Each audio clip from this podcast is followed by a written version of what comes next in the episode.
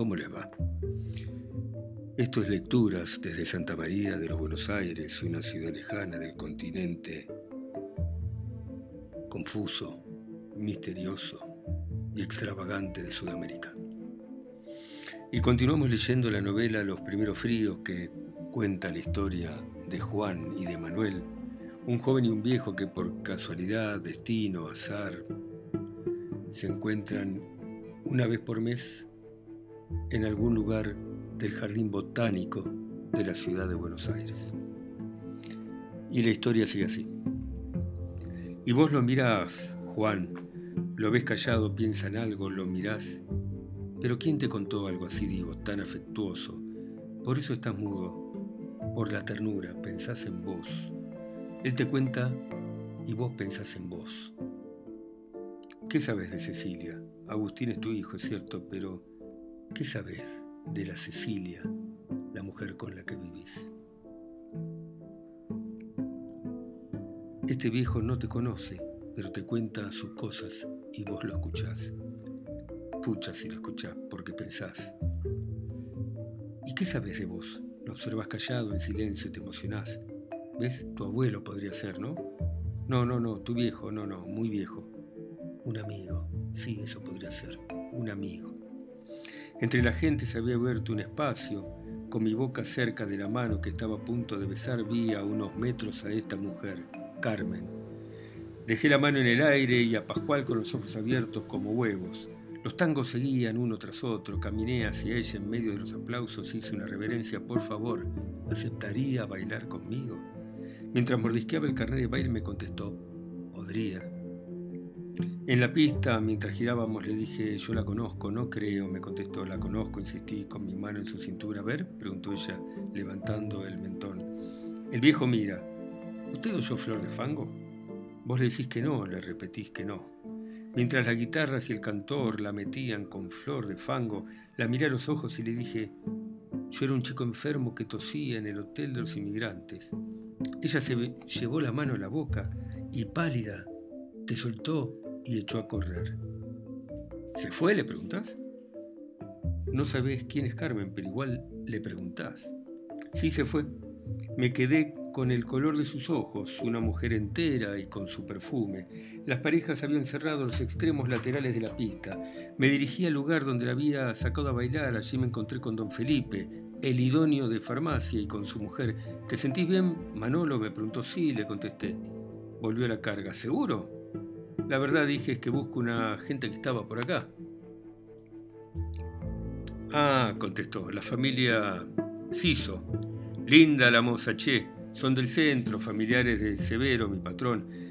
Aquella noche dormí mal, soñé con tangos y la cintura de Carmen. Al día siguiente anduve lerdo, al otro también. No te amargues, me dijo mi hermano. La próxima vez te dejo a la chica con la que yo estuve. Sonreí sin ganas. Recuerdo que una de esas tardes miré llover todo el tiempo de aburrido nomás. Vos lo ves parado cerca de la lluvia, parece algo que te sucede a vos, y ya no te importa qué día es, no te preocupa la hora, no te preocupa si es o tu jefe. Perdí el apetito, vos no andas bien, dijo el tío. Seguro que son los intestinos. Mañana mismo te vas a la farmacia y te compras un laxativo. Me dieron ganas de apretar al tío de lo contento que me puse. Esa era la solución. Al día siguiente de los nervios me dolía toda la panza. Alrededor de las once me di una vuelta por la droguería. Buen día, Severo, saludé al farmacéutico. Con esa cara, Manuel me preguntó.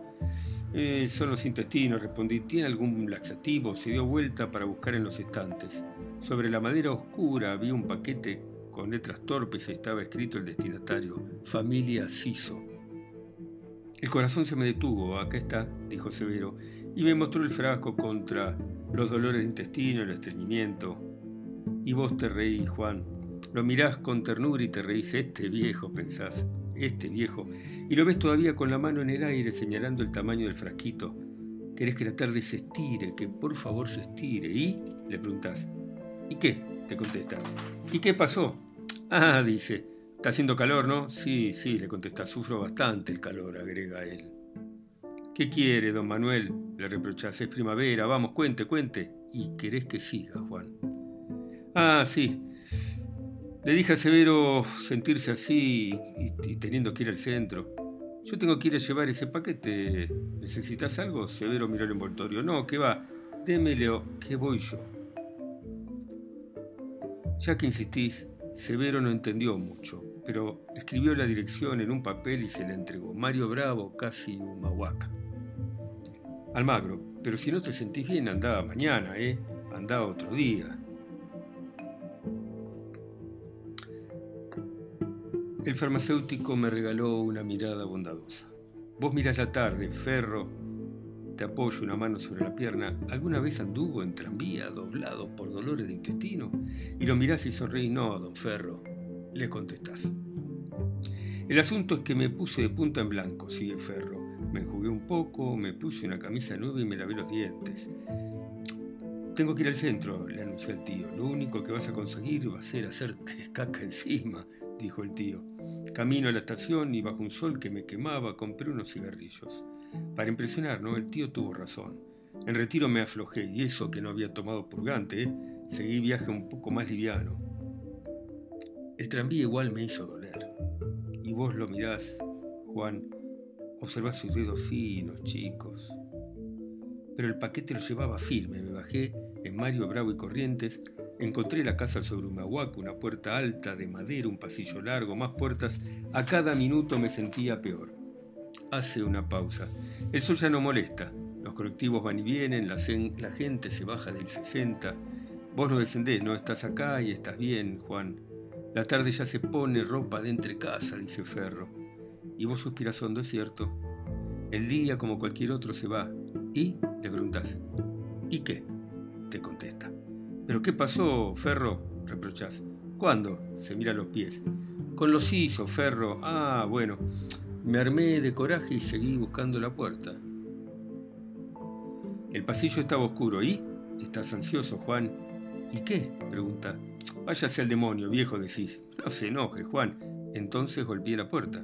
Alguien preguntó quién era.